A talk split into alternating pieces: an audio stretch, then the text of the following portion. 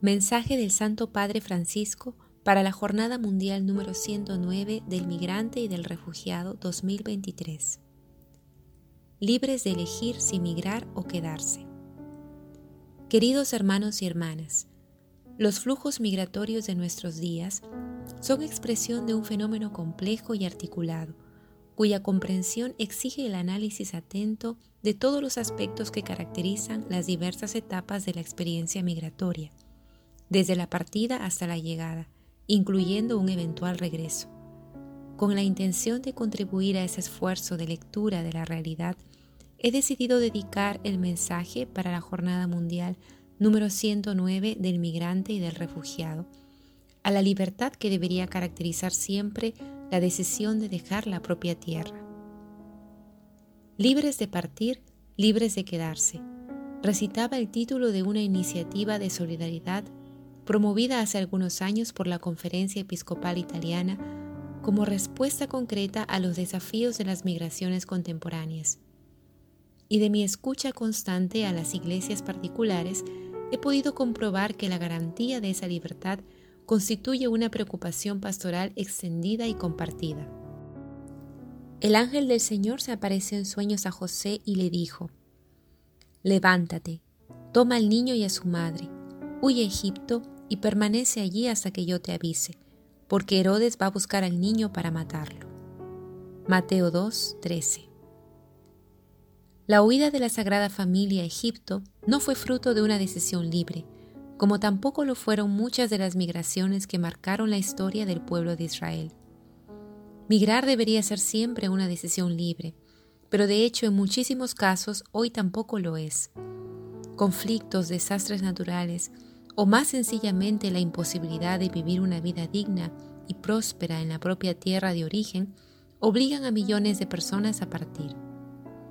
Ya en el año 2003, San Juan Pablo II afirmaba que crear condiciones concretas de paz, por lo que atañe a los emigrantes y refugiados, significa comprometerse seriamente a defender ante todo el derecho a no emigrar, es decir, a vivir en paz y dignidad en la propia patria.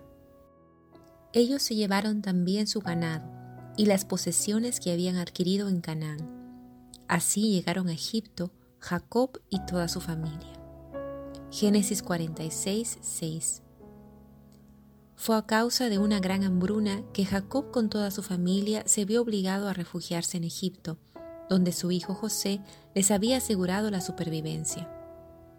Entre las causas más visibles de las migraciones forzadas contemporáneas se encuentran las persecuciones, las guerras, los fenómenos atmosféricos y la miseria.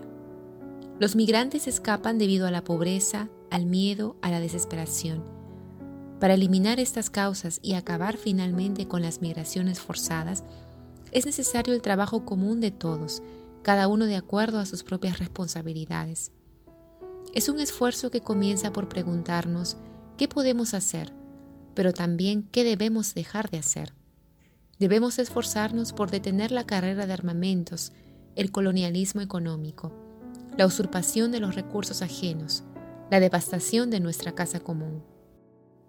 Todos los creyentes se mantenían unidos y ponían lo suyo en común. Vendían sus propiedades y sus bienes y distribuían el dinero entre ellos según las necesidades de cada uno. Hechos 2, 44 al 45. El ideal de la primera comunidad cristiana parece muy alejado de la realidad actual. Para que la migración sea una decisión realmente libre, es necesario esforzarse por garantizar a todos una participación equitativa en el bien común, el respeto de los derechos fundamentales y el acceso al desarrollo humano integral.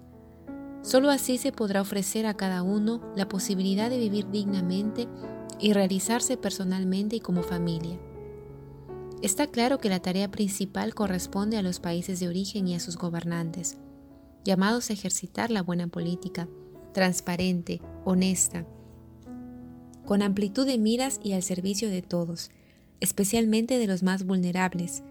Sin embargo, aquellos han de estar en condiciones de realizar tal cosa sin ser despojados de los propios recursos naturales y humanos, y sin injerencias externas dirigidas a favorecer los intereses de unos pocos.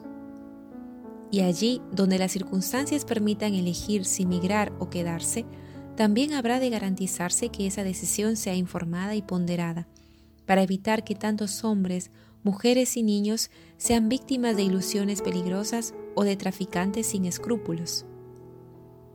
Este año jubilar, cada uno de ustedes regresará a su propiedad. La celebración del jubileo para el pueblo de Israel representaba un acto de justicia colectivo. Todos podían regresar a la situación originaria con la cancelación de todas las deudas, la restitución de la tierra y la posibilidad de gozar de nuevo de la libertad propia de los miembros del pueblo de Dios. Mientras nos acercamos al jubileo del 2025, es bueno recordar este aspecto de las celebraciones jubilares. Es necesario un esfuerzo conjunto de cada uno de los países y de la comunidad internacional para que se asegure a todos el derecho a no tener que emigrar, es decir, la posibilidad de vivir en paz y con dignidad en la propia tierra. Se trata de un derecho aún no codificado, pero de fundamental importancia cuya garantía se comprende como corresponsabilidad de todos los estados respecto a un bien común que va más allá de los límites nacionales. En efecto, debido a que los recursos mundiales no son ilimitados, el desarrollo de los países económicamente más pobres depende de la capacidad de compartir que se logra generar entre todas las naciones.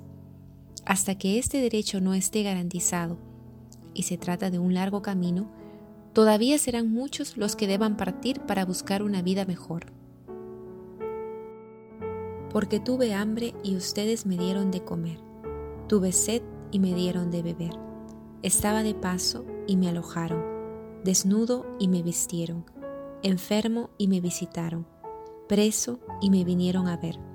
Mateo 25, 35 al 36.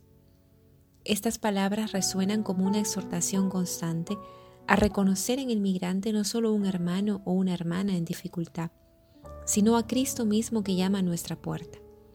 Por eso, mientras trabajamos para que toda migración pueda ser fruto de una decisión libre, estamos llamados a tener el máximo respeto por la dignidad de cada migrante. Y esto significa acompañar y gobernar los flujos del mejor modo posible, construyendo puentes y no muros, ampliando los canales para una migración segura y regular. Donde quiera que decidamos construir nuestro futuro, en el país donde hemos nacido o en otro lugar, lo importante es que haya siempre allí una comunidad dispuesta a acoger, proteger, promover e integrar a todos sin distinción y sin dejar a nadie fuera. El camino sinodal que como iglesia hemos emprendido nos lleva a ver a las personas más vulnerables, y entre ellas a muchos migrantes y refugiados, como unos compañeros de viaje especiales, que hemos de amar y cuidar como hermanos y hermanas. Solo caminando juntos podremos ir lejos y alcanzar la meta común de nuestro viaje. Roma, San Juan de Letrán, 11 de mayo de 2023. Francisco. Oración. Oh Dios Padre Todopoderoso, concédenos la gracia de comprometernos activamente en favor de la justicia, la solidaridad y la paz, para que a todos tus hijos se les asegure la libertad de elegir si migrar o quedarse. Concédenos la valentía de denunciar todos los horrores de nuestro mundo de luchar contra toda injusticia que desfigura la belleza de tus criaturas y la armonía de nuestra casa común. Sosténnos con la fuerza de tu espíritu, para que podamos manifestar tu ternura a cada migrante que pones en nuestro camino, y difundir en los corazones y en cada ambiente la cultura del encuentro y del cuidado